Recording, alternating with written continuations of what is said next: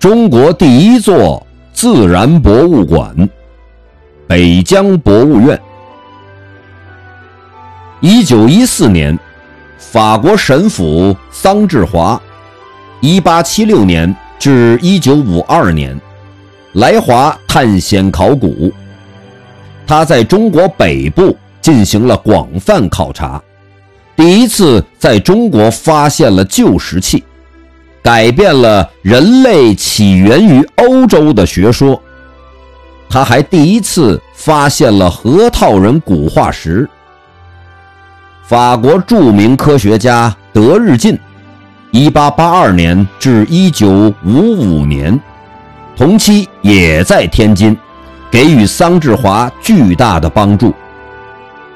一九二三年，北疆博物院正式创建，收藏了古生物、地质、矿物、人种学、动植物标本三点五万余件，成为我国第一座世界一流的博物院。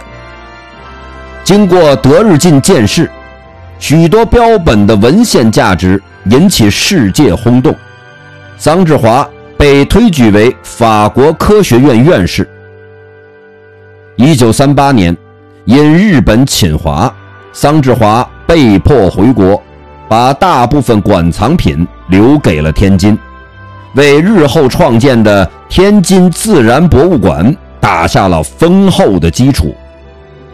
北疆博物院原址位于今天的天津。外国语学院院内。